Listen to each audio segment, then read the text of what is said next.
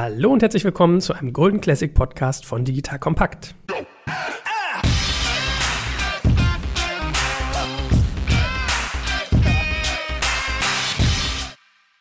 Mein Name ist Joel Kaczmarek und im Folgenden hörst du einen Podcast, der bei uns schon einmal gelaufen ist, den wir aber so spannend finden und für so werthaltig erachten, dass wir finden, du solltest ihn dir mal anhören, falls du ihn noch nicht kennst. Weil wir mittlerweile wirklich über 300 Podcasts bei Digital Kompakt, da kannst du wirklich in die Tiefe scrollen, bis der Arzt kommt. Und weil wir dir aber das Entdecken von spannendem Content erleichtern möchten, machen wir zwei Dinge. Einerseits beginnen wir gerade alle unsere Podcast-Formate einzeln abonnierbar zu machen. Das heißt, egal was du bei uns hörst, wirst du es perspektivisch einzeln abonnieren können. Gleichzeitig, wenn du aber schon Digital Kompakt Abonnent bist, möchten wir natürlich, dass du tollen Content einfach entdecken kannst. Darum hörst du jetzt in dieser Folge einen alten Podcast quasi, den wir schon mal aufgezeichnet haben, von dem wir denken, dass er super, super toll ist und zu deinen Interessen passt und dich vielleicht weiterbringt. Von daher, du hörst jetzt einen wirklichen Klassiker bei uns, quasi ein goldenes Stück Audiogeschichte mit Wissen, mit Inhalten, von dem wir glauben, dass es dich weiterbringt und dabei wünsche ich dir ganz, ganz, ganz viel Spaß und natürlich tolle Einsichten.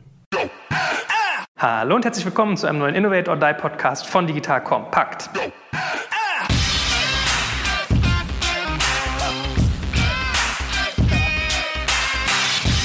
Mein Name ist Jack Kaczmarek und wer aufmerksam zugehört hat, weiß, dass wir noch gar kein so ein Format hatten. Das ist sozusagen unsere Premiere heute.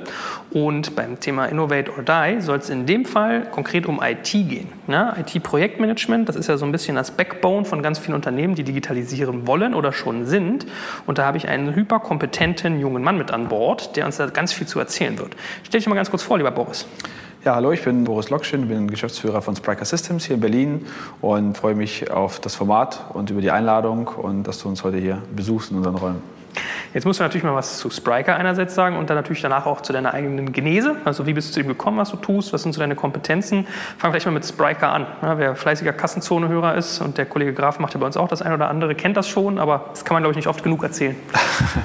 Ja, also Spriker ist eine Commerce-Technologie. Wir sagen immer Desktop Beyond Shop, also eine neue Art von, wie kann man transaktionales Geschäft enablen. Also so ein bisschen jenseits von, ich habe ein Standard-Shop-System, was ich versuche vielleicht responsiv zu machen, ein bisschen zu konfigurieren und anzumalen, sondern wie sieht so eine Customer Journey nach vorne aus? Welche neuen Touchpoints habe ich? Was kann ich mit Voice, Bots machen? Äh, wie funktioniert Commerce im IoT-Kontext? Wie kann ich auch ganz normale Retail-Businesses enablen, einfach deutlich schneller zu wachsen, besser zu personalisieren, eine bessere Performance zu haben? Und das eben sehr, sehr modular ähm, sehr unabhängig von dem Frontend und mittlerweile bei eben sehr, sehr vielen spannenden Kunden und Anwendungsfällen im Einsatz, B2B, B2C, alle möglichen Verticals. Mhm. Ich finde ja immer, ihr habt so ein latentes Verpackungsproblem. Ne? Man kriegt das halt nicht in einen Satz gegriffen. Wenn ich immer sage, das ist ein Shop-System, kommt Alex immer und holt seinen Schlagring aus der Hose und sagt, nee, früher hat er immer gesagt, das ist ein Shop iOS oder ein Shop OS, sozusagen wie ein Betriebssystem, wenn man irgendwie Online-Handel betreiben will. Und ich habe das Gefühl, selbst das ist irgendwie mittlerweile nicht mehr so das, das, das was komplett abdeckt, oder? Ja, aber das ist ja die Realität auch des Marktes. Also wir sagen ja Spriker Commerce OS, ja, wie du gerade gesagt hast, Betriebssystem für Commerce. Und du kannst auch eine Lösung wie SAP nicht in einem Satz erklären. Ja? Das ist auch ein Backbone, eine Infrastrukturtechnologie für dein Backend. Ja? Das, das, ist Vergleiche hier. das ist am Ende eine Solution. Ja? Das ist jetzt keine Box-Software oder kein Standardsystem, wie der Name schon als Standardsystem versucht eben maximal viel zu standardisieren. Ja? Wir versuchen eben maximal viel zu differenzieren und sagen, naja, du kannst eben nicht Wettbewerbsvorteile aus einer Standardlösung ziehen. Du musst dich differenzieren, deine Hose oder dein Schuh im Warehouse ist halt nicht differenzierend genug, hat der Wettbewerber auch. Das heißt, du musst dir digitale Kompetenzen auch technologisch aufbauen, die dich eben absetzen vom Markt. Und ähm, deswegen, ja, Commerce äh, OS ist der Begriff. Und äh, ich habe ja vorhin auch kurz aufgezählt, ja, der Anwendungsfall für einen Maschinenhersteller, der seine Fahrstühle smart macht, die dann automatisch Ersatzteile nachbestellen und Wartungsfenster schedulen, ist natürlich komplett anders von einem B2C Online-Fashion-Anbieter, der grüne T-Shirts online verkauft. Ja, unten drunter sind das sehr ähnliche transaktionale Vorgänge, Produktmanagement, Ordermanagement, Payment etc. Aber das Frontend, die Art und Weise, wie der Kunde damit umgeht, sind halt sehr unterschiedlich. Und deswegen ist die Lösung eben auch so gestrickt, wie sie heute gestrickt ist. Werbung. Aufgepasst! Wenn du ein B2B-Unternehmen bist, möchtest du jetzt deine Sales Pipeline mit neuen B2B-Leads füllen und dafür empfehlen wir dir unseren Partner SalesViewer. SalesViewer lässt sich total einfach erklären. SalesViewer entschlüsselt nämlich Unternehmen, die deine Webseite besuchen und zeigt diese in Klarnamen an. Du und dein Team sehen also ganz genau, wer eure Webseite besucht und wofür sich diese potenziellen KundInnen interessieren. Und dann gibst du einfach Vollgas, denn du kannst diese Unternehmen dann ja zielgenau ansprechen und einfach zu neuen KundInnen machen. Im Marketing und Vertrieb ist das also eine Wahnsinnsunterstützung für die B2B-Lead-Generierung. Deshalb nutzen schon viele Marktführer wie Stepstone, Avato Systems, Spot5, Talon One oder die Vodafone-Tochter Grand Centric SalesViewer Und generieren damit täglich neue B2B-Leads. Und wenn das für dich interessant ist, dann teste SalesViewer doch einfach mal kostenlos. Alles, was du dafür wissen möchtest, findest du unter folgender Weiterleitung digitalkompakt.de slash salesviewer. Und wie immer verlinke ich dir das auch auf unserer Sponsorenseite unter digitalkompakt.de slash Sponsoren. Das war's mit dem Werbespot. Ich glaube, der Kollege Graf äh, legt sonst immer so seine hypothetischen Beispiele im Kochbereich an. Ne? Graf Koks AG sagte doch immer, es ist ein fiktives Unternehmen zum Verkaufen von Grills. Das ist mein Favorite. Okay. ich, hast du nie gehört von ihm? Nee. ja, wenn er immer sagt, so denken wir uns mal ein fiktives Unternehmen, zum Beispiel die Graf Koks AG, die irgendwie Grills verkauft, dann nun ja, anyway, äh, ich, ich drifte ab. Zurück zum eigentlichen Thema. Wir wollen über IT reden. Was ist denn dein Background in dem Bereich? Was, was hast du bisher so gemacht? Wie bist du dazu gekommen? Wie bist du aufgestellt? Ja, also für mich ist das die dritte Company, die ich gründe und die ich mit aufbaue. Ich habe sehr früh gegründet, mit 17 meine erste Firma. Da haben wir im weitesten Sinne ein Software-as-a-Service-Shop-System gebaut, das dann drei Jahre später verkauft an unseren größten Kunden zum damaligen Zeitpunkt. Ähm, also da so ein bisschen Erfahrung gesammelt mit, wie baue ich eigentlich ein Produkt, wie betreibe ich das, was heißt das eben für ein Commerce-Retail-Unternehmen. Danach eine Agentur gegründet, ähm, sehr früh zu der großen Magento-Zeit, ähm, am Ende eine der größten Magento-Agenturen in Europa, verkauft an ein amerikanisches Nasdaq gelistetes Unternehmen. Das wurde dann der Nukleus für eine digitale Commerce-Einheit. Ähm, wir hatten dann knapp 300 Leute, die ich dann am Ende mit managen durfte, mit sehr breitem Portfolio, alle Konkurrenzlösungen, Hybris, Magento, Demand, ATG, Oracle, also am kleinen, großen, mittleren Rad, dann international gedreht und in Summe irgendwie 500 E-Commerce-Projekte jetzt gemacht, gesehen in den letzten... Klingt komisch, das zu sagen, mit 33, 15 Jahren äh, Erfahrung. Ja, und ich glaube, da einfach auch so ein paar Dinge jetzt gesammelt und mitgenommen, die wir zum einen natürlich versuchen, jetzt mit ins Produkt fließen zu lassen und zum anderen eben auch in der Beratung oder in der Ansprache der Kunden versuchen mitzugeben, methodisch. Ne? Und die, glaube ich, jetzt auch so die Grundlage sein sollen für dieses Format. Okay, ich wollte aber auch gerade sagen, ich habe mit 17, glaube ich, N64 gespielt und mich auf mein Abitur konzentriert. Ja? Also Hut ab, Respekt. Und ich lerne, du hast sozusagen, wenn du gerade selber sagst, 500 E-Commerce-Projekte schon von innen gesehen in irgendeiner Form. Also entweder selbst beigewesen oder selber gemacht. Das ist ja schon ein Brett. So, und wir wollen heute äh, das Thema agile IT-Organisationen gerne hervorheben. Agile haben, glaube ich, ganz viele sofort so Scrum im Kopf und irgendwie, ja, okay, äh, IT geht jetzt weg von Wasserfall, wir müssen irgendwie flexibler sein und so weiter und so fort. Das wollen wir ein bisschen genauer verstehen. Das heißt, ich würde sagen, wir fangen mal an, genau, was meint das eigentlich grob und wollen dann natürlich auch so Organisationsformen, Rollen in dem Bereich, vielleicht auch mal ein paar Erfolgsbeispiele durchdeklinieren, aber mal ganz basic begonnen. Also ich habe jetzt so dieses Thema Wasserfall jetzt mal reingeworfen. So habe ich das noch gelernt in Informatik, dass das irgendwie äh, überkommen ist und das war für mich so im Geiste der, der Anfangspunkt von Agil Vielleicht war ich jetzt aber auch falsch, dann korrigiere mich gerne. Also wenn du sagst so Agile IT, was steckt da für dich da eigentlich hinter? Mhm. Ich glaube, äh, vielleicht um noch einen Schritt zurückzugehen, also A, das agile Phänomen ist ja auf die IT übergeschwappt aus anderen Industrien, ja, insbesondere ähm, Automobilfertigung, so wird ja immer Toyota so als dieses Beispiel genannt. Ja. Wichtiger zu verstehen ist, wofür ist das und, und warum gibt es das überhaupt, warum ist das überhaupt wichtig? Ja? Und weil Methodik erfüllt ja immer einen Zweck, das ist ja kein Selbstzweck, dass ich sage, Wasserfall ist doof ist, lass uns mal agil arbeiten, sondern du willst ja irgendwas enablen damit oder irgendwas verhindern, was du irgendwie, was vorher nicht gut geklappt hat. Und was man da einfach, äh, glaube ich, gelernt hat im Markt ist, dass und das ist, glaube ich, keine große Überraschung, dass der Markt sich so schnell weiterentwickelt. Ja? Du hast einfach deutlich mehr und in deutlich kürzeren Abständen zu reagieren auf Veränderungen. Veränderungen können alles sein. Veränderungen können sein Wettbewerbssituationen, Veränderungen können sein technologische Entwicklungen. Ja? Was habe ich jetzt im Commerce-Umfeld an vielleicht Touchpoints, an Devices? Ja? Irgendwie, als ich angefangen habe, 2001, gab es nur den Desktop, 15, 17 Zoll. Das war das Einzige, worum wir uns gekümmert haben. Kein Mobile, keine mehreren Betriebssysteme, keine Tablets, Fablets, Uhren, Wearables, äh, Bots, Voice etc., Uhren, Brillen, ja. So, und das ist jetzt nur ein einziges Beispiel, nur ein einziges Frontend-Beispiel. Das heißt, es kann technologische Veränderung sein, es kann Wettbewerbsveränderung sein, es kann Investitionsfähigkeit sein von Unternehmen und du willst in irgendeiner Art und Weise sicherstellen, dass du entweder aus kaufmännischer Sicht ja, nicht zu große, nicht zu langwierige Wetten eingehst, die so ein bisschen am Markt vorbei designen. Ja.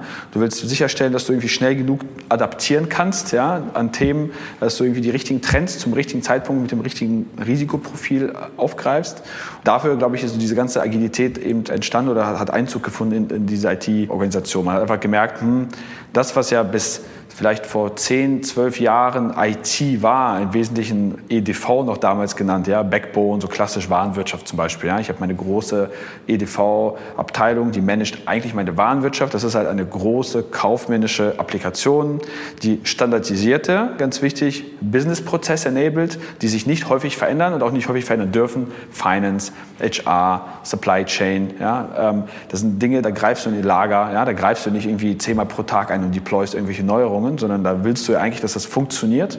Irgendwann hat man gedacht, hm, alles, was so kundenzentrisch passiert, also da, wo ich eben nicht im Hintergrund im Maschinenraum werkle, sondern was entlang des Kunden passiert, da gibt es eben genau diese Veränderung. Der Kunde kauft anders ein, anderes Verhalten, andere Wettbewerber, andere Kundenakquisitionskanäle. Das geht nicht mehr, dass ich da zwei, drei Jahre irgendwie für großes, siebenstelliges Geld an einem Projekt arbeite. Ne? Da brauche ich eine neue Form von Methodik, neue Art von Organisation, neue Rollen. Und dieses Verständnis ist noch ähm, nicht bei allen so da, ja, erschreckenderweise. Man trifft sehr viele Kunden, die heute immer noch 2018 irgendwie unterwegs sind und versuchen, ihre IT eher sehr klassisch zu strukturieren, ja, klassisch zu incentivieren und auch logischerweise, wenn man das tut, dann auch mit dem entsprechenden Outcome. Ja? Das, glaube ich, ist so der Starting Point für diese Diskussion. Ja. Mhm.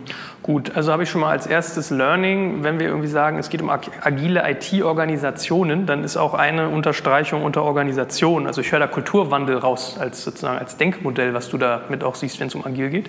Absolut. Das allerwesentlichste Merkmal ist vielleicht tatsächlich, dass das eher nicht mehr eine Cost-Center-Organisation sein kann. Ne? So eine klassische IT-Organisation ist eben wirklich ein Cost-Center. Ja? Es wird auch so gemessen, ja? der IDV-Leiter darf dann irgendwie x Prozent von dem Umsatz ja, ausgeben, muss für jede Confluence-Lizenz ein Business-Case rechnen und wenn er ein bisschen weniger Geld ausgibt für Hardware, Software, dann ist er gut und kriegt einen Jahresbonus. So in der, glaube ich, digitalen Welt ist das äh, absolut das Gegenteil. Ne? Also da ist allen klar, IT ist der Business Enabler, häufig das eigentliche Asset. Es ist nicht das Produkt im Warehouse, ja, es ist die eigentliche Technologie, Plattform, App, whatever. Damit geht es natürlich anders um. Du investierst anders, ja, du gehst anders ran. Ja, die Leute, die dort arbeiten, haben einen ganz anderen Stellenwert. Ja, du bezahlst die Leute anders. Du schaffst eine Umgebung, ja, eine Arbeitsumgebung, die ganz, ganz anders aussieht ja, als eben so einer klassischen IT-Organisation du hast bestimmte Diskussionen gar nicht, ja, du redest nicht mit denen über Hardware, du redest nicht mit denen, erklärst denen nicht, warum sie keinen Mac haben dürfen, ja, du, äh, du hast ganz andere Diskussionen, ja, welches Müsli du denen hinstellst vielleicht morgens, ja, und ob der Hund mit ins Office kommen kann und ob die Netflix-Mitgliedschaft Teil des Arbeitspaketes und so, ne, das sind so Dinge, die dann auch Implikationen haben, so aufs Org-Chart und HR und Recruiting und Co., ja. Also mal äh, zum, zum Durchatmen für Leute, die jetzt vielleicht so im KMU-Bereich sind, Familienunternehmen, sagen wir mal Süddeutschland, wenn du jetzt sagst, du leitest irgendwie eine agile IT-Agentur, dann hast du dich wirklich damit zu beschäftigen, ob du deinen Mitarbeitern Netflix-Abos gibst und wie du die incentivierst. Also ist das mittlerweile wirklich so ein Status, dass äh, die Leute sich das aussuchen können und dass solche Sachen dann relevant werden? Es ist definitiv ein Arbeitnehmermarkt. Ja. Es ist auf jeden Fall so, dass sich diese Leute aussuchen, wo sie arbeiten, anhand von verschiedenen Parametern. Es ist definitiv so, dass sozusagen es ein großes Kapazitätslimit gibt an sozusagen verfügbaren Profilen. Ja. Es ist auch wirklich ähm, eher Pull und nicht Push. Das merkt man auch bei großen, also nicht nur bei den kleinen Unternehmen. Du merkst halt, es ist nicht so viel Inbound. Ja. Da bewirbt sich keiner. Keiner von diesen Leuten ist arbeitslos und keiner von denen sitzt zu Hause und schickt zehn Bewerbungen raus, sondern du gehst auf die Leute zu, du versuchst sie zu begeistern. Und das tust du, indem du eine coole Aufgabe hast, indem du eine coole Company hast, indem du auch eine coole Umgebung hast.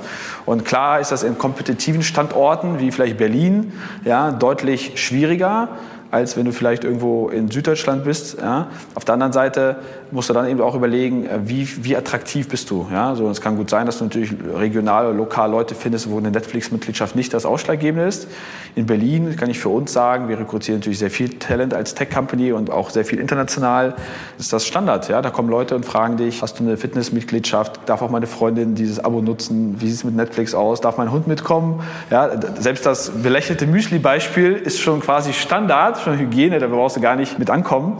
Und am Ende des Tages kann man dann eben drüber lächeln. Aber wenn das der Markt so fordert, ja, und wenn das die Leute happy macht, wenn das darüber entscheidet, ob du den besten Developer bekommst ja, oder den 157 besten, ja, dann äh, gibst du die 5 Euro Netflix-Mitgliedschaft wahrscheinlich auch gerne aus. Ja. Okay, krass. Also War for Talents äh, ist im vollen Gange.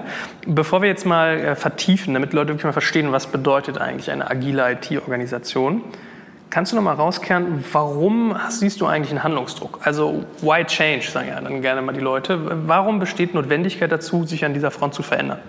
Machen wir mal das Konterbeispiel dazu. Angenommen, ich habe einen Wasserfall-ähnlichen Ansatz und ich setze mich heute hin und ich möchte ein E-Commerce-Projekt machen. So, und jetzt gehe ich in den Wasserfall mal von vorne nach hinten durch und ich fange an mit der Planungsphase. Ich mache mir Gedanken über Anforderungen, die trage ich zusammen, meistens über Copy-Paste von irgendwelchen Feature-Listen oder sowas wie, aber jetzt, ich möchte den Checkout haben wie bei Zalando und die Suche haben wie bei dem und dem. Ja? Dann entsteht meistens eine, eine 5, 6, 700 Zeilen Excel-Tabelle, ja? Äh, häufig RFP genannt, ja? Request for Proposal Äh, diese Tabelle nehme ich dann, nachdem sie ein paar Monate durch ist. Da habe ich meistens auch irgendwelche Berater schon engagiert, weil ich das selber nicht gut kann. Die schreiben mir das Ding zusammen, sagen mir, dass das irgendwie das Must-Have ist. Dann nehme ich diese Tabelle, nachdem sie eben fertig ist, versuche mir einen Dienstleister oder einen Hersteller zu suchen, der äh, dann in, einer, in mehreren Spalten gemessen wird daran, wie hoch der Abdeckungsgrad ist zu dieser Standardfunktionalität. Jetzt mal unabhängig davon, ob das jetzt ein richtiges Vorgehen ist oder nicht. Dann wähle ich den Partner aus, dann wird eben neun bis zwölf Monate implementiert. Ja, dann wird danach nochmal, wenn das fertig ist, nochmal ein paar Monate getestet, dann wird das ausgerollt so, und dann sind meine eineinhalb bis zwei Jahre rum. Warum ist das ein Problem? Weil in der Zeit mit sehr großer oder mit an Sicherheit grenzender Wahrscheinlichkeit sich ja alles und alle Business-Hypothesen und Annahmen drumherum verändert haben. Ja? Wenn, ich, wenn wir selber mal so persönlich zurückdenken, ja, wie sieht das iPhone 10 versus iPhone 8 aus, ja, irgendwie so mal zwei Jahre zurück, wie schnell kommt so ein Thema wie Voice in den Markt, wie verändert sich unser Einkaufsverhalten, in welcher Geschwindigkeit stirbt irgendwie stationäre Fläche weg, ja, wie schnell möchte ich irgendwie versuchen, mein Geld zurückzubekommen, um wie viel steigen Mietpreise, Recruitingpreise für gute Leute, also um mich herum hat sich alles verändert in einem vergleichsweise sehr kurzen Zeitraum und die klassischen Risk-Management-Methoden auf dieser Weise, ich versuche ja Risiko zu managen. Ich will ja das Gefühl davon haben, dass ich A, nichts vergessen habe, B, dass ich all das, was da drin steht, auch für mich notwendig ist und dass das zehn Berater gesagt haben, dass dieses Feature relevant ist. Ich möchte das Gefühl haben, dass ich nicht übers Ohr gehauen wurde, weil ich habe ja sechs Angebote eingeholt und das mit allen diskutiert. Diese Risk-Management-Methoden erzeugen aber ein viel größeres Risiko und das ist eben Zeit. Ja, ich habe in der Zeit, in der ich das getan habe, am Markt vorbei designt, weil Technologie, Wettbewerb, Anforderungen des Kunden haben sich einfach mega stark verändert, weil auch Wettbewerber, die digital schneller, affiner sind, natürlich auch wieder neue Messlatten setzen und neue Standards dem Kunden beibringen, dass irgendwie neue Themen auch relevant sind. So, das heißt, es ist primär eine Risikomanagementmaßnahme, wenn man das mal ganz vereinfacht sagen möchte. Ich möchte mein Risiko managen, am Markt vorbei zu designen, also anforderungsseitig, Anforderungen häufig auch zu implementieren, von denen ich gar nicht weiß, ob mein Kunde sie wirklich braucht. Weil die meisten, die das tun, haben ja gar keinen Beleg dafür, dass inkrementell bestimmte Funktionalitäten jetzt die Conversion oder den Umsatz erhöhen. Ja, sie sagen einfach nur, aber der hat das doch auch, dann nehme ich das auf. Nochmal fünf Mann-Tage ins Angebot, nochmal zehn, nochmal 15. Das heißt, es wird nur teurer, es dauert länger und das ist so ein bisschen, glaube ich, der Kulturwandel. Ich möchte eigentlich heute anstatt einer großen Wette in zwei Jahren 20 kleine Wetten in zwei Jahren machen. Das heißt, es hat nichts mit Kosten zu tun, erstmal primär. Das ist keine Cost-Saving-Maßnahme, es ist eine ROI-Optimierungsmaßnahme. Ich möchte meine Wahrscheinlichkeit, ja, oder wie der Florian Heinemann sagen würde, in so einer Portfoliostrategie, genauso wie ein Fondsmanager nicht auf eine Aktie setzt, auch wenn sie gut aussieht. Ich möchte eigentlich auf 20 kleine Titel setzen, Wohl wissend, dass nicht alle davon und nicht alle Pferde ins, ins Ziel kommen werden. Ja? Ich möchte einfach viele, viele kleine Bälle in der Luft haben, um auch in der Lage zu sein, die Themen, die halt nicht performen, die Funktionalität, die nichts bringt, auch wieder auszutauschen und wieder auf ein neues Thema zu setzen. Das kann ich natürlich nicht machen, wenn ich in so einem riesigen Block eine große Investition tätige und dann methodisch sie auch so implementiere. Ich kann ja nicht nachsteuern, das, ne, der Tanker ist dann on the way ja, und dann merke ich, hm, meine Annahme, dass Responsive Design die mobile Strategie ist, scheint nicht mehr die Ware zu sein. Ich hätte eigentlich eine Web-App bauen müssen. Ja? Ähm, aber vor zwei Jahren, als ich das Ding geschrieben habe, war das noch total der Hype. So, ich kann nicht mehr darauf reagieren. Ich habe diese Entscheidung getroffen und ich bin quasi dazu verdammt, sie jetzt runter zu exekutieren. Ja? Und deswegen ist das häufig ähm, ähm problematisch. Ich möchte mein ROI optimieren, ich möchte Risiko minimieren, ich möchte mich selbst in die Lage versetzen, einfach auf neue Themen und Trends und Veränderungen des Markts halt schneller zu reagieren. Mhm. Würdest du sagen, ich meine, was du gerade beschrieben hast, finde ich total nachvollziehbar. Ja? Ich habe auch an ganz viele Firmen gedacht, wo ich so dachte, ja krass, in was für kurzer Zeit die sich eigentlich wie gedreht haben. Also die Geschwindigkeit ist ja wirklich riesig, riesig hoch. Würdest du denn sagen, die ganzen, sagen wir mal, KMUs oder vielleicht auch manchmal kleine Familienunternehmen draußen, die vielleicht hochprofitables Geschäft gerade haben, die aber genau in so eine Innovationsphase rein müssen, Müssen die sich denn wirklich darüber Gedanken machen, wie sie IT selbst agil bauen können? Oder könnte man sowas sonst auch outsourcen? Das wäre das, was ich als erstes denken würde, wenn ich das Ja, du kannst könnte. das outsourcen. Also es ist jetzt erstmal nichts damit zu tun, ob du es in-house machst oder nicht. Du kannst auch mal ganz klassisch ja, natürlich zu einer Agentur gehen ja, und die Agentur bitten, ja, in einer agilen Art und Weise mit dir zu arbeiten. Das hat Vor- und Nachteile. Vorteil ist natürlich klar, wenn auch die agil arbeiten, dann profitierst du von all den Dingen. Nachteil ist natürlich, dass die Voraussetzung ist, dass man selbst so ein bisschen umdenkt. Ja, angefangen von so Themen, wie vergebe ich einen Auftrag, ja, Agilität und so äh, Risk-Management-Methoden aller Festpreisprojekt beißen sich halt. Ja, es ist schwierig zu sagen, naja, du Agentur, du musst eigentlich agil sein. Ich möchte auch immer wieder meine Anforderungen ändern können und meine Annahmen ändern und sagen, das doch nicht und das wieder raus. Ja. Gleichzeitig hast du aber einen fixen Vertrag mit einer fixen Timeline, mit einem fixen Scope, mit so einem festen Preis zu liefern. Ja, das funktioniert natürlich nicht. Das heißt, ich brauche irgendein agiles Konstrukt, einen Arbeitsmodus. Häufig wird das dann über einen Teampreis gemacht, dass die Agentur dir sagt, okay, da arbeiten jetzt fünf Leute für dich, die kosten nicht das pro Monat. Was was sie anforderungsmäßig machen. Das ist die Variable, also Scope ist die Variable. Ja, das Team ist konstant, deren Output ist konstant. Das ist natürlich für so einen klassischen Mittelständler oder für ein kleines Unternehmen deutlich schwerer zu greifen, weil de facto die Agentur die sagt, naja, wir wissen nicht, was du nächsten Monat bekommst. Fairerweise weißt, weißt du das ja auch nicht, du willst ja agil sein. Ja? Und in einem normalen klassischen Konstrukt ist Scope fix. Ja? Und alles andere wird dann angepasst, Preis und Team und Zeit. Ja. Wie lange brauche ich, um diesen Scope zu bauen? In einer agilen Welt ist genau umgekehrt. Die Zeit ist meistens konstant. Das ist die harte Konstante. Wir sagen auch, nichts wird morgen günstiger sein als heute. Das müssen die Leute einfach verstehen. Es gibt kein Incentive zu warten. Ja, du willst eigentlich Dinge schneller raushaben, schneller validieren, schneller dem Kunden vorsetzen. Und deswegen würdest du dann eher die Zeit als Konstante setzen und die Variable ist dann der Scope. Ja, was ich dann tue, das ist flexibel, da will ich darauf reagieren. Von daher, ich kann es outsourcen, ich kann es einer Agentur geben, ich muss mich dann eben darauf einstellen, dass der Arbeitsmodus ein anderer ist, dass der Budgetmodus oder Budgetiermodus ein anderer ist. Da kommen dann so Softwarefaktoren ins Spiel, dass, dass es da natürlich viel mehr darauf ankommt, welchen Trust habe ich, wie sind die Leute, mit denen ich da arbeite, wie, welche Rollen habe ich im gesourced versus bei der Agentur. Das habe ich natürlich nicht ganz so stark, wenn ich einfach knallharten Vertrag schreibe und sage, hey, das Ding muss in drei Monaten fertig werden, kostet 100.000 Euro. Ja? So, dann haben die einfach zu liefern, ist mir eigentlich relativ egal, wer da hinter den Kulissen arbeitet, ob sie nett sind, ob sie gut kommunizieren, was für Tools sie nutzen, ob ich da Einblick habe in die Entwicklung. Ja, ich habe halt viel weniger Touch auf das Thema. Ja, erwarte eigentlich eine Blackbox, die mir dann hingestellt wird. Ne? Und von daher, ich kann das machen, das funktioniert gut, aber ich muss mich eben entsprechend anpassen. Jetzt kommt ein kleiner Werbespot.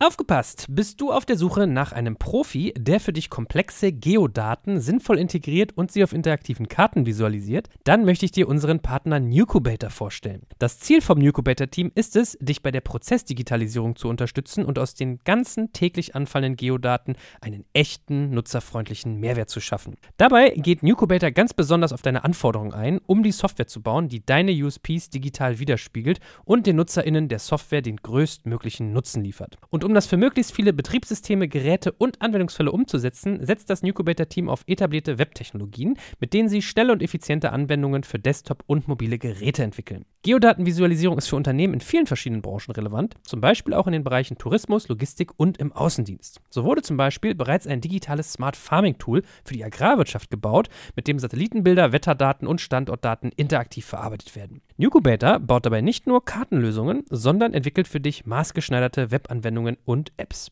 Wenn du also einen Partner suchst, der deinen bestehenden USP ins digitale Zeitalter hebt, dann schau doch einfach bei Nucubator vorbei. Ich habe dir unter digitalkompakt.de slash Nucubator, schreibt sich mit C, eine Weiterleitung eingerichtet.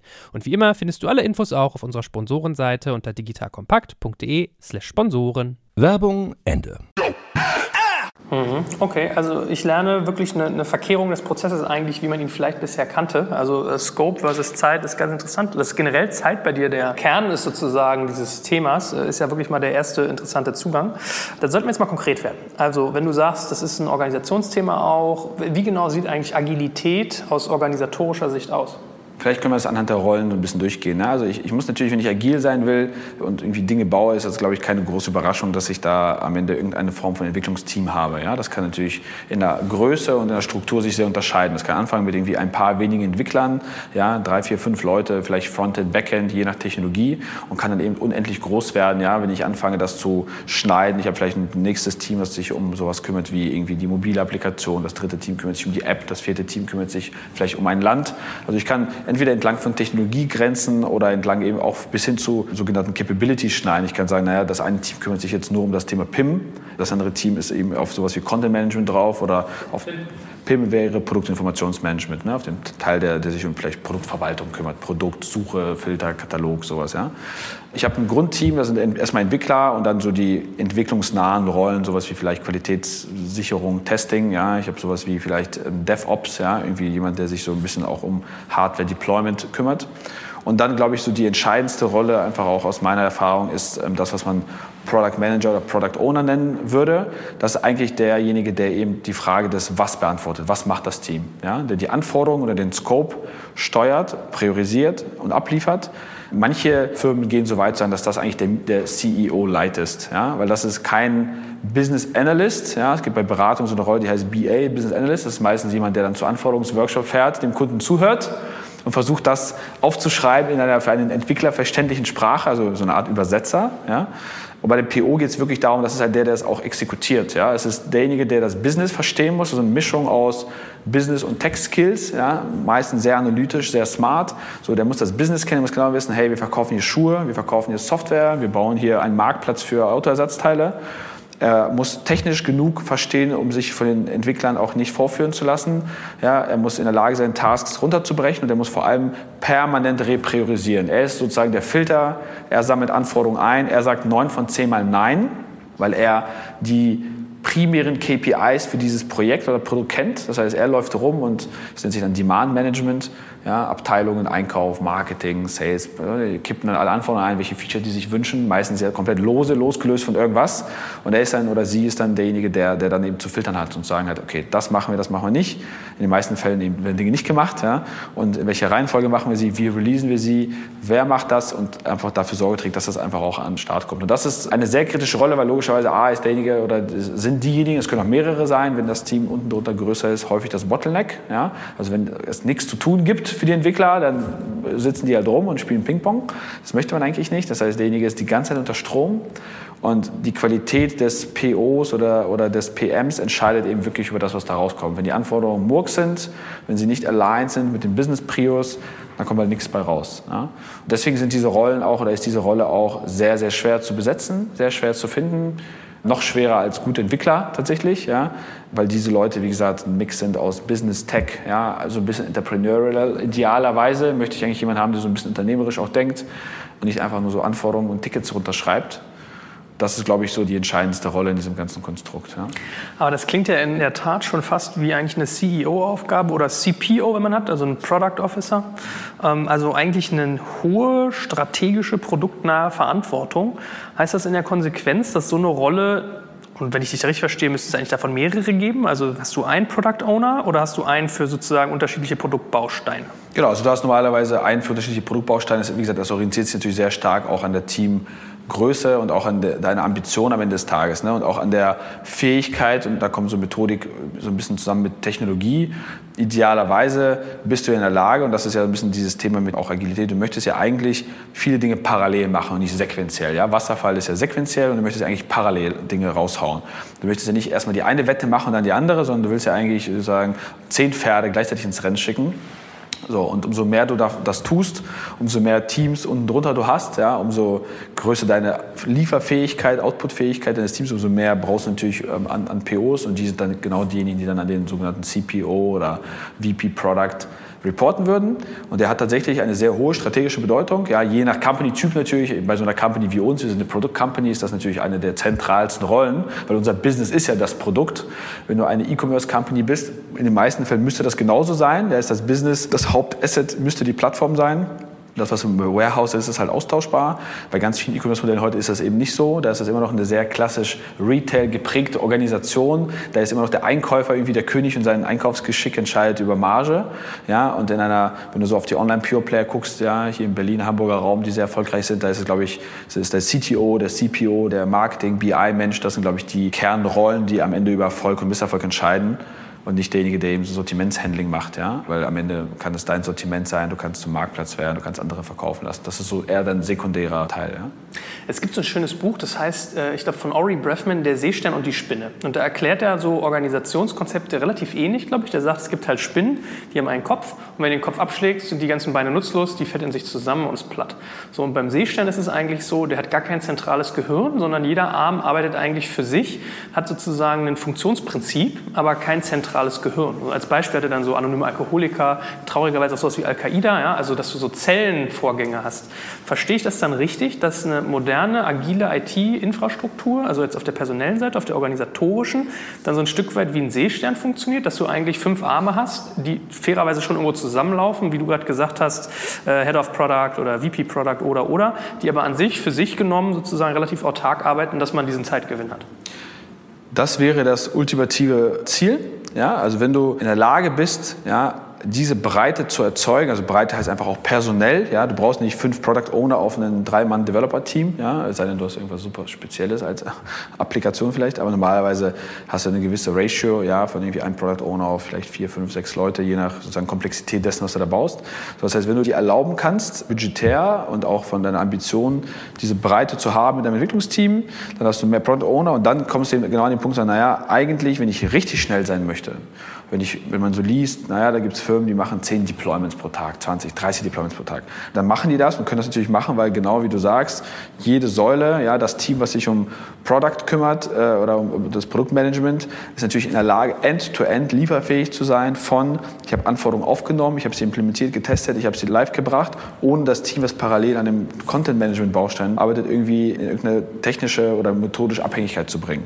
Trotzdem versuchst du dann natürlich in irgendeiner Art und Weise auf Produktebene das eben zu synken, ja, dass es nicht komplett autark läuft, entweder zu synken und zu steuern über so Metriken. Also wir bauen ja Feature nicht der Feature wegen, sondern wir bauen Feature, weil wir die Conversion Rate verbessern wollen, die Warenkorbgröße, die Abbruchquote senken wollen, ja, die Funnel Size erhöhen wollen. Also gibt es ja irgendeine Business-Implikation, über die der Produktmanager als CEO Light eben auch nachzudenken hat. Er ist eben nicht nur der Schreiber von Tickets, sondern er überlegt sich, für wen mache ich das, wer ist der Stakeholder, er überlegt sich, woran messe ich Erfolg, ja, ähm, er überlegt sich, was ist die Metrik, die ich beeinflussen möchte.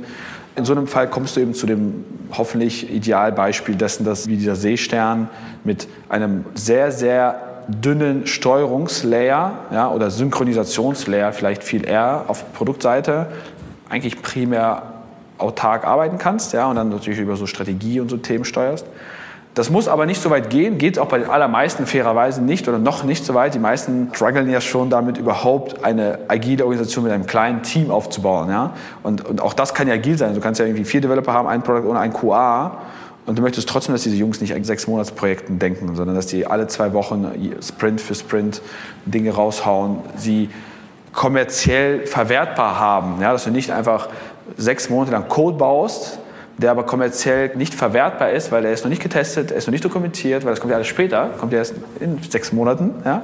Du möchtest eigentlich, dass inkrementell jedes Feature, was du geliefert hast, einsatzfähig ist, dass du sofort das in die Produktion geben kannst, dass es live ist. Dazu gehört auch natürlich, dass es eben dann End-to-End -End, oder in Agilität heißt es auch häufig dann-dann, ja? so der dann-dann-State. Also nicht so dann im Sinne Code ist geschrieben, so Hände weg, sondern hey, es ist dann-dann, es ist getestet, es ist Code-reviewed, es ist abgenommen von dem Business-Stakeholder, der es bestellt hat, dieses Feature, so raus damit. Ja? Und das machst du dann eben nicht einmal pro sechs Monate, einmal pro zwölf Monate, sondern in den meisten agilen so Methodiken aller Scrum machst du das alle zwei oder drei Wochen, sogenannten Sprints.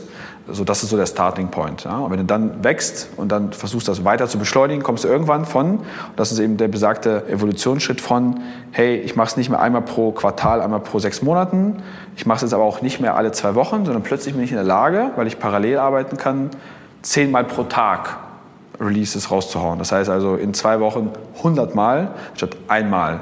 Und da sieht man auch sozusagen diese exponentielle Dimension dessen, wie groß dieser Schritt nochmal ist, weil von einmal pro Quartal auf alle zwei Wochen ist ein viel kleinerer Schritt als eben dieser zweite. Ja, und das ist auch der große Unterschied für viele Firmen, die wir auch zum Beispiel in der täglichen Beratung sehen, die sehr stark noch träumen davon, aus dieser Wasserfallwelt in eine zwei, drei Wochen Release-Welt zu kommen und übersehen dabei, dass das eigentlich etwas ist, was sie methodisch hätten vor fünf, sechs, sieben Jahren schon aufbauen müssen, als das irgendwie ein Wettbewerbsvorteil gewesen wäre und ihre digitalen Wettbewerber heute eher auf einem Modus sind von zehn Deployments pro Tag. Also sprich, die Fähigkeit, die sie versuchen zu erschließen, ist eigentlich schon Schnee von gestern.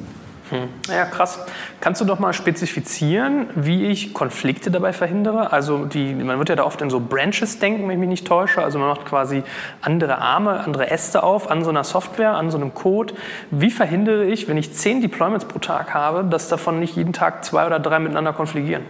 Genau, also dafür, das ist sozusagen die gute Nachricht, in den meisten Fällen oder zumindest bei den modernen Lösungen, die man einsetzt, ist das Tooling dafür schon gesetzt. Also das ist nichts, worüber ich mir als Produktowner oder Geschäftsführer oder Marketingverantwortlicher Gedanken machen muss. Ne? Es gibt sozusagen Tools wie Git, ja? zum Beispiel, das ist eine Verwaltung für Code und die Code und Version von Code eben gut managt. Ja? Es gibt Tools, die für Deployment und das Lösen von Konflikten und das Auflösen von irgendwie Modulabhängigkeiten, die mir das alles abnehmen. Ja? So in den meisten, wie gesagt, modernen Tools ist das quasi schon gesetzt und jeder moderne Entwickler, für den ist das quasi täglich Brot. Also das ist jetzt kein Skill. Ja, es ist doof, wenn ich diese Skills nicht habe. Ja, dann ist es vielleicht auch eher ein Kriterium, Leute nicht zu nehmen. Aber das ist tatsächlich ein Standardproblem, ja, was schon hunderte Male gelöst wurde. Ich muss diese Konflikte eher managen auf konzeptioneller Seite. Ne? Ich muss verhindern, dass der Produktmanager, der sich im Feature A kümmert, irgendwas baut, was konfliktiert mit dem, was der andere da an seinem Schreibtisch tut. Ja?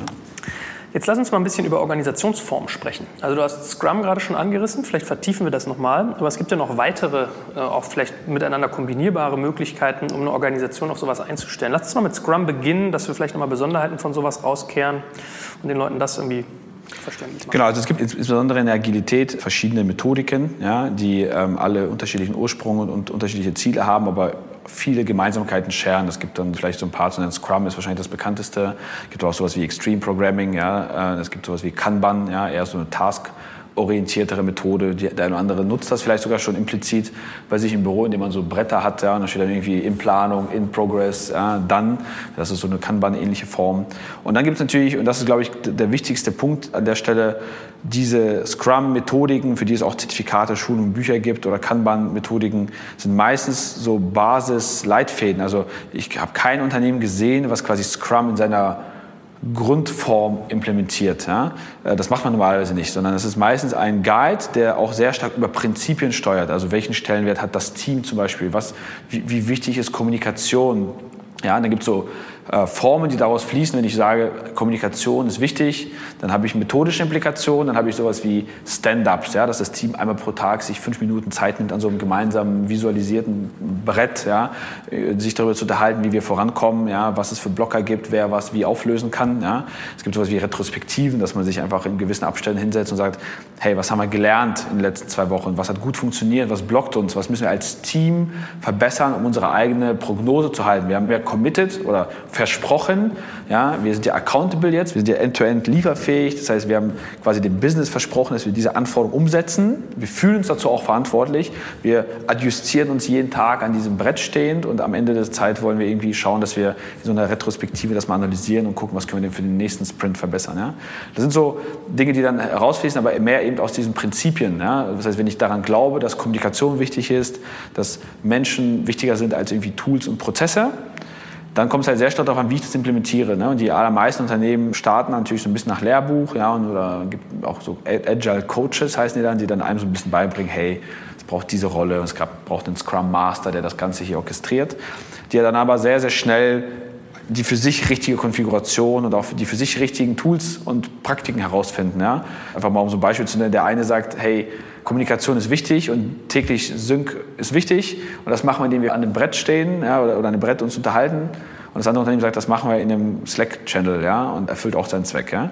So, das muss jede Company für sich finden. Und manche gehen dann sehr weit. Man, gibt, man hört ja auch so in der Branche, gibt ja immer wieder so von Unternehmen, Zalando und Co. Ja, die announcen dann so ihre Organisationsmodelle, die ja meistens alle darauf abzielen, eben noch schneller zu werden, noch produktiver, noch mehr Themen gleichzeitig rauszuhauen.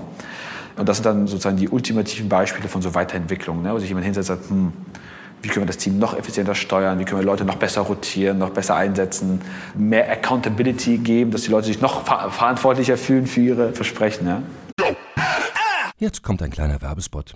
Aufgepasst! Heute gibt's Werbung in eigener Sache. Wir wollen dich nämlich besser kennenlernen, weil viele hören Woche für Woche unseren Podcast und dabei wissen wir gar nicht immer, wer genau diese Leute sind. Und natürlich wollen wir ja aber wissen, wer du bist, um unseren Inhalt auch an deinen Interessen ausrichten zu können. Und um das zu ändern, habe ich eine Umfrage vorbereitet. Dort kannst du uns erzählen, wer du bist und wofür du dich interessierst. Und was du davon hast, naja, ich meine, je besser wir dich kennen, desto besser können wir unseren Podcast an deine Bedürfnisse anpassen. Und dann spreche ich auch keine Werbung mehr für Penispuppen und Online-Casinos ein, wo dich womöglich ganz andere Dinge interessieren. Nein, kleiner Spaß und trotzdem, du tauschst fünf bis zehn Minuten deiner Zeit gegen viele Stunden noch bessere Unterhaltung und Tiefenwissen in der Digitalwirtschaft. Klingt für mich nach einer Win-Win-Situation und geh doch also daher mal auf die Seite digitalkompakt.de/slash Umfrage. Fülle diese nach bestem Wissen und Gewissen aus und freue dich in Zukunft auf noch besseren Content auf Digital Kompakt. Ende der Werbung. Wenn ich mir so meine, meine Vorbereitung, sozusagen, die ich auch von dir mitgefüttert bekomme, äh, mal anschaue, dann waren da so heiße Buzzwords drin wie Raki, Move, Radical Agility, Holocracy. Das ist so, so ein paar der, der Buzzwords, die es so rund um Organisationsgestaltung und Kommunikation gibt, die, glaube ich, vielen Leuten irgendwie unterkommen. Kannst du dazu mal so ein bisschen einen, einen Überblick geben, was das eigentlich ist, was die Funktionsweise dahinter ist, welche Absicht das hat, dass man mal so ein grobes Gefühl bekommt, wie sowas eine Rolle spielen kann? Mhm. Genau, also das sind jetzt einfach irgendwie ein paar Beispiele Beispiel, zwei davon jetzt sowas wie äh, Radical Agility, das war, glaube ich, der Begriff, den Zalando seinem Modell gegeben hat, ja, was die, glaube ich, mittlerweile auch wieder weiterentwickelt haben, wo tatsächlich die Idee war, hey, wie können wir die Teams noch autarker schneiden, ja, wirklich diese End-to-End-Verantwortung, ja, wie können wir sicherstellen, dass die Teams äh, weniger Abstimmungsbedarf haben, untereinander schneller Dinge rausbekommen. Ja, Move ist, glaube ich, die, der Name, den sich das About You IT-Team gegeben hat, ja, wo die auch versuchen, quasi den gleichen Zweck irgendwie zu erreichen, äh, auch verbunden damit, dass, dass Leute Möglichkeit haben, so in verschiedene Bereiche reinzuschnuppern, ja, dass man dann Leute nicht verliert, ja, weil sie irgendwie kein Interesse haben an einem Thema, in dem sie arbeiten und das Unternehmen verlassen. Raki ist wiederum was ganz anderes. Also es gibt ja so diesen Begriff der Raki-Matrizen, also Raki mit C geschrieben. Das steht dann meistens für sowas wie Responsible, Accountable, Consults und ist Informed, ja, also die vier Buchstaben. Das ist meistens ein Versuch, eine Matrix-Organisation. Also wenn ich sage, ich habe jetzt keine Hierarchie, ich habe jetzt nicht Projektleiter, unter ihm ist der Teamlead, unter dem Teamlead der Developer, Developer reportet an Teamlead, Teamlead an den Projektleiter, Projektleiter verantwortet Budget, Zeit, ja, Teamleiter verantwortet irgendwie technischen Output, Developer schreibt Code. So ist eine sehr, sehr hierarchische Organisation. Häufig habe ich eben sowas wie eine Matrix. Ja, in einer Matrix ist so, ich kann vielleicht das als Beispiel mal sagen, wie das bei uns organisiert ist. Wir haben sogenannte Pools. Ja, die Pools gibt einen großen Pool Engineering, da ist QA, Developer, solche Rollen drin. Es gibt einen Pool für Controlling, ja, das sind klassischerweise Projektleiter, PMO-Profile enthalten, Architekten, und dann eben Product Manager und Technical Writer. Das sind so die fünf Pools. So, und aus diesen fünf Pools wird quasi jeder, wir nennen das Technology Stream, ja, gestufft. Das heißt, wenn wir uns überlegen, wir wollen morgen jetzt ähm, investieren in Voice, ja, wollen jetzt irgendwelche Voice-Features bauen, dann setzen sich diese fünf Pool-Owner zusammen, stuffen diesen Pool, sagen, okay, ja, welcher Architekt geht da rein, wie viele Developer braucht wer ist der Technical Writer, wer ist der Produktmanager, ja, und dann sind die quasi in so einer Matrix drin, ja, weil es gibt quasi keine klare Hierarchie, sondern es gibt eine Zahl von Leuten, ja, die sozusagen horizontal geschnitten werden eben von diesen Pools. Und ich kann diesen Pool jederzeit umhängen, ich kann ihn auflösen, ich kann ihn umassignen. Und dann gehst du klassischerweise durch und sagst, okay, ich kann jetzt nicht hierarchisch das vergeben, ja, wer wofür verantwortlich ist, aber ich kann so eine Hierarchie-Matrix anwenden. Ich kann sagen, du bist accountable da und dafür, ja, du bist responsible und dafür, ja, du musst bei dem Thema informiert sein, du musst bei dem Thema mit beraten. Ja, äh, beraten wird zum Beispiel so, dass du kannst sagen, der Architekt, ja, der hat eine Consulting-Funktion für etwas, wie etwas implementiert wird. Er ist aber nicht accountable dafür, weil am Ende trifft er keine Budget-Decision. Ja, er kann das nicht overrulen. Ja, wenn ihm der Projektleiter sagt, naja, auf dem Stream ist aber nicht so viel Geld oder nicht so viel Zeit. Schöne Lösung hast du dir ausgedacht, passt aber nicht, ja, ist nicht pragmatisch genug, so dann hat er halt Pech gehabt, mal ganz doof gesagt. Ja. Das wäre jetzt so ein klassisches Raki-Modell, um eben eine Matrix-Organisation zu handeln. Und dann gibt es die besagten äh, Scrums, Kanbans etc., ja, die dann eher versuchen, auf unterschiedliche Art und Weise Anforderungen entweder in so zwei, drei Wochen Releases zu bekommen oder dann in einem Kanban-Modus eher so taskbasiert eine Aufgabe durch so einen Workflow zu schieben. Hm. Äh, kannst du mal den Unterschied sagen zwischen äh, responsible und accountable, was du bei dem Raki zum Beispiel gerade gesagt hast? Also was, wie unterscheidet sich das? Das klingt ja für einen Laien jetzt erstmal verhältnisweise ähnlich. Ja, also Accountability ist quasi die höchste Form. Ja, also ich kann halt accountable sein, aber ich muss nicht derjenige sein, der es umsetzt. Ne? Also so ein klassisches Beispiel ist, hatten wir gerade gestern nochmal diskutiert, wenn ich zum Beispiel der Projektleiter bin auf einem Stream bei uns, ja, da bin ich natürlich accountable für Time ein Budget. Ja? Ich, ich bin derjenige, der am Ende gefragt wird ja? und der, der den Kopf hinhält dafür, dass, dass sozusagen mehr Budget ja, ausgegeben wurde oder dass das länger gedauert hat. Aber ich bin ja nicht selber derjenige, der den Code schreibt. Das heißt, ich kann ja gar nicht responsible sein. Responsible, also derjenige, der das enforcen kann, ist dann natürlich der Teamlead, ja? der steuert ja das Team ja? oder der, der Produktmanager, weil er, er gibt ja die Anforderungen vor. Ich kann halt als Projektleiter hingehen und sagen, ich bin accountable für die Zeit und ich sehe Leute, klassisches Beispiel wäre, die Zeitbuchungen sind nicht gut. Ja? Die Leute buchen nicht die Arbeitszeit in Tickets. Wenn die Arbeitszeit nicht gebucht ist, kann ich natürlich keinen Fortschritt erkennen. Ich weiß nicht sehen, wie viel, wie viel Geld habe ich denn verbraucht und, und, und wie sieht denn mein, mein zeitlicher Fortschritt aus. So, äh, ich kann mich aber als Projektleiter ja nicht hinsetzen und für Entwickler Zeit nachbuchen, ja, in deren Aufgabe, weiß ich ja gar nicht. Das heißt, meine Aufgabe ist es, das zu flaggen, meine Aufgabe ist das einzutreiben, meine Aufgabe ist es, das so oft zu raisen, bis das gemacht wird, ja, weil am Ende kommt irgendjemand aus dem Management und fragt mich, hey, ja, wie stehen wir denn hier, wie kommen wir voran, sind wir noch im Budget, in Time? Meine Aufgabe ist es aber nicht, das zu tun. Ja? Da, da ist eben äh, jemand anders für responsible ja? und macht das entsprechend. Ja? Genauso umgekehrt wie als Projektleiter habe ich dann vielleicht ein C äh, oder ein I, ich bin informiert über irgendwie technische Probleme. Ich bin eingeladen in so ein Stand-up. Ich verstehe ja vielleicht inhaltlich gar nicht so genau, was dort passiert. Ich kann es nicht genau beurteilen, aber ich habe trotzdem eine Informationspflicht. Ja, ich habe das I bei mir in der Hierarchie-Matrix. Ich bin informiert, ich muss teilnehmen, ich muss das lernen. Ja, aber ich habe da jetzt nichts inhaltlich beizusteuern. Ja, ich kann ja nicht sagen, naja Leute, aber programmier das doch so oder mach das doch auf diese Art und Weise. Mhm. Mir geht es natürlich darum, dann mal diese ganzen Buzzwords, die da so rumfliegen, diese Systeme, dass wenn, wenn man als äh, vielleicht als KMU, was noch nicht so da eingetaucht ist, mit konfrontiert wird, das grob versteht. Äh, wir hatten jetzt irgendwie Holocracy äh, noch, hatte ich noch genannt und das ist, glaube ich, auch was, was man mal erwähnt haben sollte. Also stammt ja so aus dieser Ecke der Soziokratie, glaube ich, abgeleitet, äh, war eine ganze Zeit lang sehr, sehr angesagt. Magst du da auch mal ein, zwei Sätze zu sagen, ehe wir mal die Überleitung machen, was ja eigentlich das, der Grundgedanke hinter all diesen Ansätzen ist? Genau, also mal ganz vereinfacht gesagt, also bei vielen holokratischen Modellen steckt so ein bisschen die Idee dahinter, dass man eben diesen ultimativen Weg beschreitet und wirklich jegliche Form von Hierarchie auflöst. Ja, dass du irgendwie vielleicht so ein bisschen utopisch oder so ein bisschen träumerisch die Idee dahinter steht, dass du irgendwie komplett sich selbst organisierende Organisation hast, ja, wo nicht mehr der Titel, nicht mehr die Position, ob du jetzt CEO bist, also gibt es dann quasi gar nicht, ja. Da hat jeder den gleichen Schreibtisch, da hat jeder das Gleiche zu sagen. Du hast dann irgendwie Pools, Circles oder wie auch immer die, die Teams organisieren. Das ist so ein bisschen ein Versuch, sehr sehr komplexe Org-Charts zu bekämpfen meistens, ja, mit ganz vielen Hierarchiestufen, Approvals, Richtungen hoch und runter. Dann gibt es auch ein paar bekannte Firmen, die das ja weltweit versuchen für sich zu implementieren. Ich glaube, so das bekannteste wahrscheinlich Zappos sein in den USA, ja, die von Amazon gekauft wurden, so ein bisschen das Zalando der USA, ja, die ja sehr medienwirksam das gemacht haben, ja, und dann mit ganz viel, teilweise auch Pain, ja, das, das umgestellt haben, ja. Da gibt es unterschiedliche Sichtweisen zu, Meinungen zu, ja, wie gut oder schlecht das funktioniert, für wen das passt. Ja, aber ähm, ich glaube, man kann sich wirklich mal merken, wenn man seine Organisation mal komplett auf links drehen wollen würde, was für die meisten logischerweise sehr, sehr schwierig ist, ja, äh, dann äh, würde man wahrscheinlich so ein Modell wählen. Auch im Dienstleisterumfeld gibt es, wir haben zum Beispiel einige Partner, die so organisiert sind, einige Agenturen, die auf diese Art und Weise arbeiten und versuchen sozusagen ja auch Komplexität, Abstimmungsbedarf, ja, Freigaben und, und auch viel Politik ja, einfach damit zu bekämpfen, dass das einfach aufgelöst wird. Mhm.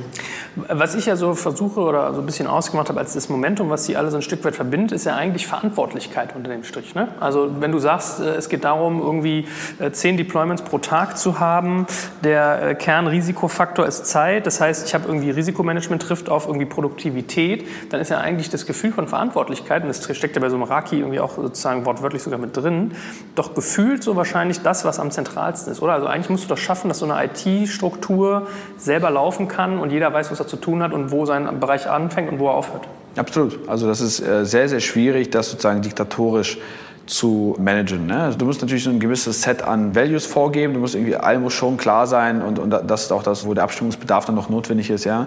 Worauf sollen gewisse Dinge einzahlen? Du kannst dich dann eben zusammensetzen und sagen, hey, ja, unsere Targets eben für das nächste Quartal sind die und die, ja, wir müssen jetzt hier primär an der Conversion Rate arbeiten, ja? mal ganz vereinfacht gesagt und, und dann versucht das jeder für sich äh, dann runterzubrechen, sagen, okay, ja, ich bin in dem Bereich oder dem Teil des Systems und in der Applikation, was kann ich mit meinem Team dafür tun, ja? und werde auch am Ende daran gemessen, wie war da meinen Wertbeitrag eben zu so einer Metrik, zu einem KPI. Und idealerweise möchtest du natürlich, dass äh, sobald allen klar ist, in welche Richtung es gehen will, willst du dich nicht hinsetzen und denen irgendwie die Lösung und die Aufgabe für jeden Teil des Systems vorgeben, sondern du möchtest eigentlich, dass sie maximal eigenverantwortlich das tun. Vielleicht teilweise auch bis hin zu, zu Research. Das heißt, naja Leute, ich weiß gar nicht, was wir genau im Checkout machen müssen. Ja, aber ihr als Team, ihr ownt diesen Checkout, ihr ownt das Design, die Technologie, so, ihr könnt alles machen, so, äh, auch die Metriken, das, die Analytics-Komponente. Schaut euch das an, analysiert das, so, kommt mit Vorschlägen und macht das, was ihr meint, was den höchsten Impact hat auf diesen KPI oder was am meisten darauf einzahlt. Ja? So, wenn du das hinkriegst und so Teams hast, die dann eben sehr, sehr autark sind und sich auch, und das ist, glaube ich, das zweite Thema, die auch ein hohes Gefühl haben an Accountability. Accountability sieht man am einfachsten in der Realität an sowas wie Lieferfähigkeit. Ne? Also wenn ich ein Team habe, was sozusagen das auch so empfindet, ja, als das ist mein Stück Produkt, mein Stück Software, mein Stück Plattform, ja, mein Stück Projekt und hinter den Commitments steht zur Timeline, zu Deadlines, zu dem, was ich da verspreche, ja, und auch alles daran setzt, ja, das zu schaffen, ja, und sagt, hey, ich fühle mich schlecht, ich habe eigentlich irgendwie dem Business versprochen, das zu machen. Und es ist nicht so wie in so einer klassischen Organisation, wo sehr häufig einem Ausreden leicht fallen, weil Ziele, Methodiken, selbst das Tooling und das Vorgehen einem vorgegeben wurden. Ja, da kam jemand zu mir und hat gesagt, so Joel, bau das mal so und mit dem Tool bis morgen und du hast maximal zwei Tage Zeit, weil ich habe das so geschätzt. Das ist natürlich so ein Modell, in dem du dich minimal accountable fühlst, weil du hast ja alle Türen offen, um hinterher zu sagen, naja, ich habe es nicht geschätzt, ich habe es nicht analysiert, in der Entscheidungsfindung war ich nicht involviert, ob die Maßnahme richtig war, hat mich auch keiner gefragt. Mit dem Tool hätte ich gleich sagen können, dass ich das nicht schaffe. Ja, und wer die Schätzung gemacht hat, weiß ich auch nicht. Ja. So, ich habe natürlich mein Bestes gegeben, ja, habe hab irgendwie so richtig Gas gegeben und alles rausgeholt, aber ich habe nur 40 Prozent geschafft. So. Und genau das willst du nicht. Du willst eigentlich sagen, hey Joel, du hast doch selber entschieden, was du tust. Du hast gesagt, wie du das baust. Du hast selber die Zeit geplant. Du hast gesagt, hey, ja, ich habe dich nicht gefragt. Du hast mir gesagt, in zwei Wochen wird das fertig sein. Ja, so, dann sei doch auch so gut sei doch mal so accountable, ja, und fühle dich mal so verantwortlich, es auch zu liefern, ja, und auch mögliche Probleme aus dem Weg zu räumen, wenn irgendwas unterwegs passiert, was du, worauf du keinen Einfluss hast. Heb die Hand, ich versuche dir zu helfen. Aber ansonsten, wenn, wenn du mir am Montag sagst, das kommt, und ich sonst zwei Wochen nichts von dir höre, dann gehe ich doch fest davon aus, dass das, was du mir versprochen wirst, auch umgesetzt wird. Ja? So, und eigentlich möchtest du ja genau das. Ne? Und das hat vielleicht auch so einen kleinen Bogen dann wieder zurück zu diesem Recruiting-Thema. Das hat natürlich auch wieder viel mit Identifikation zu tun. Ne? Hast du Leute, die Dienst nach Vorschrift machen oder hast du Leute, die einfach Lust darauf haben, die das auch cool finden, die Spaß dran haben, die das auch ein Stück weit als ihr Baby sehen. Ne? Und umso besser du diese Bereiche quasi managen kannst, umso mehr Output schaffst du und umso mehr Accountability hast du da drauf. Was siehst du so als Faktoren, die du sozusagen für den Aufbau von so etwas benötigst? Also was sind da so zentrale Aspekte, die man auf der Uhr haben sollte, wenn man so etwas für sich entwickeln will? Ich glaube, es hat sehr, sehr viel damit zu tun, was eigentlich die Aufgabe ist. Also ganz einfach gesagt, wie spannend ist das? Das ist, wie gesagt, ein Arbeitnehmermarkt. Die Leute suchen sich das aus. Das heißt, du musst dir erstmal überlegen, hey, wie kriege ich das richtige Talent da bei mir rein? So, ähm, worauf haben die Leute Lust? Technologisch, inhaltlich, konzeptionell? Ja, ist das irgendwie eine spannende Aufgabe oder nicht? Ja? Das, glaube ich, hat eine sehr starke Strahlkraft und einen sehr starken Pull-Effekt. So, dann Setup, Umgebung, ja, kann ich alles aus dem Weg räumen, was dieser Rockstar-Developer, den ich da jetzt geschafft habe, irgendwie anzuziehen, was er braucht, von Umzug, ja, über Office, über Equipment. Das sind halt immer so diese kleinen Dinge, die leider eben auch den digital Transformationswilligen so schwer fallen, ja. Das merken wir sehr stark. Leute fallen aus der Gehaltsbandbreite. Du kannst nur ein Dell haben, iPhone geht auch nicht und irgendwie äh, T-Shirt zum Office kommen geht nicht und rasier dich doch mal, ja, und, und nee, dein Hund hat hier nichts zu, zu suchen, ja, und Müsli gibt's auch nicht und an einem Kaffeeautomaten hängt so ein Münzeinwerfgerät, ja. so, das ist so traurig, aber wahr, ja, kommt, das kommt halt häufig vor, ja. An solchen Banalitäten scheitert das dann echt? Scheitert ganz, ganz häufig und das ist wirklich, wirklich traurig, das sehen wir sehr, sehr häufig, teilweise auch zum Beispiel für Profile, die wir weitergeben an Unternehmen, wo du hinterher fragst, hast du den eingestellt? So, nee, Warum denn nicht? Ja, aber der passt nicht in Gehaltsbandbreite. Was heißt das denn? Ja, und dann lernst du, ja, der wollte 4.000 Euro mehr, als du für die Rolle hattest. Dann sagst du, 4.000 Euro mehr, das sind irgendwie 300 Euro pro Monat brutto, 150 Euro netto. Deswegen hast du diesen Rockstar-Developer. Also, was optimierst du denn? Welche Metrik hast du denn damit optimiert? Du gewinnst ja digital nicht, indem du deine Downside optimierst, ja, sondern indem du nur die Upside optimierst. Ja. Du hast jetzt zwar 150 Euro gespart, kriegst aber eben den, einen Developer, der 100 Mal schlechter ist. Das kann es doch nicht gewesen sein. Das war doch die falsche falsche Metrik, an der du geschraubt hast. Ähm, oder eben wirklich sowas wie ähm, teilweise wirklich auch Hardware. Ne? Also wir haben Leute, die sagen, hey, warum haben wir nicht? Ne? Wir geben keine Macs raus, ja? wir geben kein iPhone raus oder Fitnessmitgliedschaft oder hier irgendwelche Candy Bars ist nicht. Ja? So, häufig auch mit dem Argument natürlich in einem Corporate Environment, so, das müssen wir dann für alle machen. Ja? So, äh, wenn wir das jetzt hier erlauben, wenn hier Kaffee for free ist, dann muss ich das überall machen. Ja? Wenn, wenn die Jungs eine Fitnessmitgliedschaft kriegen, dann muss ich das hier überall auch 10.000 Leute ausrollen. Ja? Teilweise berechtigt, teilweise nicht. Ja, das ist eine Argumentation, die vielleicht ein Stück weit nachvollziehbar ist, aber spielt ja gar keine Rolle. Es hilft ja nichts, wie äh, man so schön sagt. Ja? Also damit schießt du dich ja einfach schon per Definition ins Aus. Dann finde halt ein Setup, vielleicht ist es ein Greenfield, vielleicht musst du was ausgründen, was das erlaubt. Ne? Und in der Realität ist es wirklich so, dass diese Gründe und das vielleicht auch so ein bisschen als Aufruf, sind Dinge, die sehr, sehr leicht zu fixen sind. Das sind Dinge, die auch monetär sehr, sehr einfach sind. Ja? Also es ist jetzt nichts, was irgendwie Millionen von Euros verschlingt. Ja? Das merken wir auch hier bei uns. Teilweise schlage ich auch die Hände über den Kopf zusammen, was da so die Requests sind ja? von irgendwie äh, New Hires. Ja? Popcorn Friday und Smoothie Dienstag und sonst was. So. Aber dann am Ende bestellst du halt für 29 Euro diese Popcornmaschine bei Amazon und denkst dir so, wenn das das ist, was jetzt darüber entscheidet, das ist doch viel besser, als wenn die Leute alle 10.000 Euro mehr verlangen für den Gehaltsgesprächen. Jetzt mal ganz vereinfacht formuliert. Ja? Also da, da glaube ich, tun sich viele keinen Gefallen, weil sie sich da einfach künstlich aus schon sowieso schweren Start voraussetzen. Ich habe nicht den besten Standort, ja, ich habe nicht die allercoolste Brand, ich habe vielleicht auch nicht das allerheißeste Projekt, was ich anzubieten habe. Und dann on top ja, mache ich es mir noch zusätzlich schwer. Ich glaube, das kann man schon noch mal ein bisschen optimieren. Okay, also wir merken äh, Kosten, Standort, Recruiting, Profile bzw. Brand von deinem Unternehmen, was du so tust. Hast du Beispiele eigentlich, wo du sagen würdest, so, also ich meine, gut, wir hatten ja schon ein paar Zalando, About You, die irgendwie agil sehr, sehr gut sind. Fallen dir noch so andere ein? Klar, ich meine, Amazon ist wahrscheinlich so das agilste Unternehmen ever. Ja, ich glaube, so deren Output ist schon enorm. Ja. Ich glaube grundlegend, also alle in Deutschland bekannten Pure Player ja, sind in irgendeiner Art und Weise sehr, sehr agil, weil sie, die meisten von denen hätten ja gar nicht innerhalb von ein, zwei, drei Jahren so groß und relevant werden können. Und die meisten wären ja noch in der Spezifikationsphase, in einem Wasserfallprojekt. Ja. Oder formulieren wir es mal anders. Wenn ich das jetzt lernen will, von wem kann ich es mir abgucken und welche Bücher oder Podcasts kann ich konsumieren, um genau sowas zu lernen? Es gibt mittlerweile unzählige Schulungen und irgendwie Fundamentals, die ich leicht irgendwie googeln kann in meiner Stadt, ja, zu irgendwie Scrum äh, als Methodik, ja, oder Agile Principles, ja. Es gibt, glaube ich, sehr viele Berater auch und sehr viele Agenturen, die einem zumindest dieses Basiskonzept erstmal näher bringen. Wie gesagt, man darf das halt nicht sklavisch umsetzen, ja. Es ist jetzt nicht so, hey, ich mache das jetzt eins zu eins wie nach, nach Bilderbuch. Es ist viel wichtiger, dass ich die Prinzipien verstehe, ja. Welchen Stellenwert haben bestimmte Rollen, ja. Warum ist irgendwie diese Art von Kommunikation wichtig? Was tue ich, um Accountability zu bekommen? Und da muss ich für mich selber das richtige Setup finden. Das ist, glaube ich, der, der beste Tipp. Ja? Also da einfach die paar hundert Euro in die, die Top 3 gerankten Scrum-Bücher investieren und irgendwie mal eine Scrum Master Schulung besuchen und Product Owner Schulung. So, aber ab da auch den Mut haben, das halt für sich zu adaptieren, ja, also weiterzuentwickeln, zu adaptieren, ja, und im Zweifel auch einfach einen Partner zu suchen. Ja. Wie gesagt, die meisten äh, Agenturen in Deutschland sind zumindest irgendwie halbwegs agil aufgestellt, so und da kann ich mir schon viel abgucken, ja, da kann ich die ersten paar Monate mit denen arbeiten und sehen, hey, ja, wie funktioniert das, ja, was ist eine Retrospektive, was heißt das denn, alle zwei Wochen irgendwie Scope zu bekommen. Häufig ist es ja auch ein Thema, was sehr stark mit Vertrauen oder mit irgendwie Trust, ja, irgendwie auf Englisch einhergehen würde, ja. Das heißt, ich muss ja als klassische Organisation ja auch das Vertrauen bekommen. Das Vertrauen muss man sich meistens ja erarbeiten oder verdienen, dass es auch anders geht. Ja? Hoffentlich, dass es auch anders und dann besser geht. Ja? So, das heißt, selbst wenn ich mal so einen Champion habe in, einer, in einem klassischen Corporate, ja, der sagt, komm, wir müssen das Projekt jetzt hier agil machen, hat er ja rund um sich herum ganz viele Leute, die seit 20 Jahren das ganz anders machen ja, und die das alles nicht hören wollen. Das heißt, ich muss ja sehr häufig erstmal beweisen und nachweisen, dass es auch anders geht. Dass ich nicht nur Risiken eingekauft habe, indem ich nicht weiß, was der Scope ist ja, und jeden Monat hier das äh, Acht-Mann-Team bezahle bei der Agentur, sondern dass ich tatsächlich mehr Transparenz habe, dass ich einfach äh, schneller auf Anforderungen, das muss ich beweisen. So, und indem ich das tue und indem ich da auch Ergebnis produziere, bekomme ich auch häufig das Approval, weiterzugehen, mehr zu machen. Andere Abteilungen schauen darauf und sagen, hm, das ist ja cool, hier geht es ja echt schnell voran du weißt nicht, was du in vier Wochen machst, du bist gerade dabei zu spezifizieren, das ist ja super. Hey, du kommst von der Konferenz, du hast einen neuen Impuls gekriegt für ein Thema, was man irgendwie mit der Suche machen kann und du bist in der Lage, das vier Wochen später schon rauszuhauen. Ja, da habe ich früher mich hingesetzt und habe da irgendwie vier Monate mal Konzepte geschrieben. Das ist so ein bisschen Kulturwandel, ja, und man muss sich da Trust erarbeiten.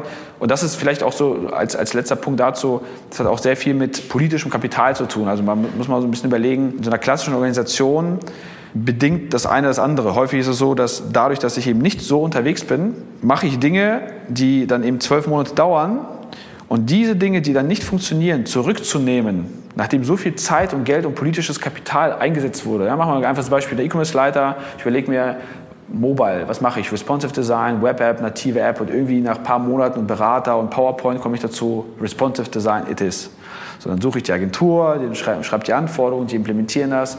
Neun Monate später, zwölf Monate später ist das Ding live. Und ich merke, hm, die Conversion Rate ist doch nicht so bombastisch, wie ich gedacht habe. Ja, die Annahmen, die ich getroffen habe, stimmen nicht. Nach zwölf Monaten und viel Geld und viel Zeit und vielen Runden und Freigabeprozessen und irgendwie Präsentationen an mein Management, dann zu sagen, hey, sehr schön, aber falsch, wir haben viel gelernt, wir schmeißen das weg, wir machen jetzt eine Web-App. Das ist natürlich super viel schwerer, ja, um mehrere Faktoren schwerer, das zu verkaufen und, und auch persönlich zu pitchen, als wenn du eben 20 kleine Wetten machst und das kommt, wir haben jetzt irgendwie ein MVP, wir haben so einen ersten Versuch gemacht davon, wir haben jetzt mal hier zwei Seiten mal responsive gemacht und wir haben einen kleinen Versuch gemacht hier mit einer Web-App und das haben wir jetzt mal zwei Monate uns angeguckt und hier ist die Conversion besser, komm, wir stampfen das andere Thema ein, es sind aber auch nur 10.000 Euro reingeflossen und nicht 100.000 wir setzen weiter auf das Pferd. Das hat auch wirklich sehr viel mit so persönlichem Standing, politischem Kapital am Ende zu tun. Hm. Ja, spannendes Beispiel. Also äh, politisches Kapital, gerade über die Buden, die wir reden, die sich drehen müssen, so ja, kann ich total vorstellen. Abschließend, was würdest du sagen, wie kann so eine agile Organisation der Zukunft aussehen? Was glaubst du, kommt noch so? Was für Trends stehen noch an? Hast du schon ein Gefühl dafür, was noch so kommen kann? Also ich glaube sozusagen diese Fähigkeit eben weiter zu entkoppeln, also noch mehr autark, sozusagen äh, Teams zu haben, die mehr und mehr eben autark sind. Ja, ich glaube, das ist sozusagen der Trend, der zum einen methodisch jetzt verfolgt wird und dann natürlich auch technisch befeuert werden muss. Ich kann natürlich eine super agile, super vertikal, würde man dann sagen, geschnittene Organisation haben, die dann auf eine große monolithische Lösung trifft. So geht nicht. Ja, ich, das ist immer noch ein großer Batzen Code, den ich dann deployen muss. Er trifft dann gute Methodik ja, auf irgendwie schlechte Technologie. So, wenn ich die Technologie dazu habe, die das enabled, ja, wenn ich die Leute habe, die das denken können und eben methodisch das umsetzen kann, bin ich, glaube ich, sehr, sehr schnell. Ich glaube, das ist so ein bisschen der Trend, der jetzt halt verfolgt wird. Einfach noch mehr gleichzeitige Wetten, noch mehr Versuche, noch mehr Datengetriebenheit. Das ist, glaube ich, das, was jetzt ganz vielen Teams noch fehlt. Also sich noch besser vorher zu überlegen, für meinen kleinen Nukleus, an dem ich jetzt arbeite, was ist eigentlich der Business KPI, den ich hier verfolge? Wie messe ich ihn? Ja? Äh, in welchem Tool messe ich ihn?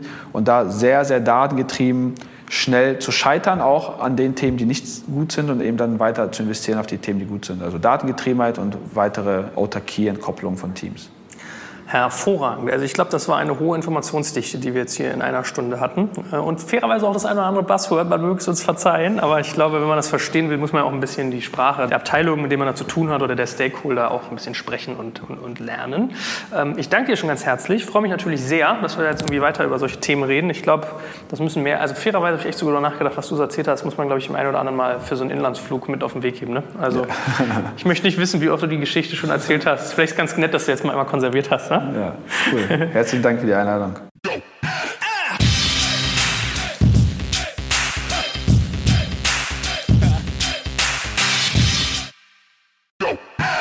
Jetzt kommt ein kleiner Werbespot.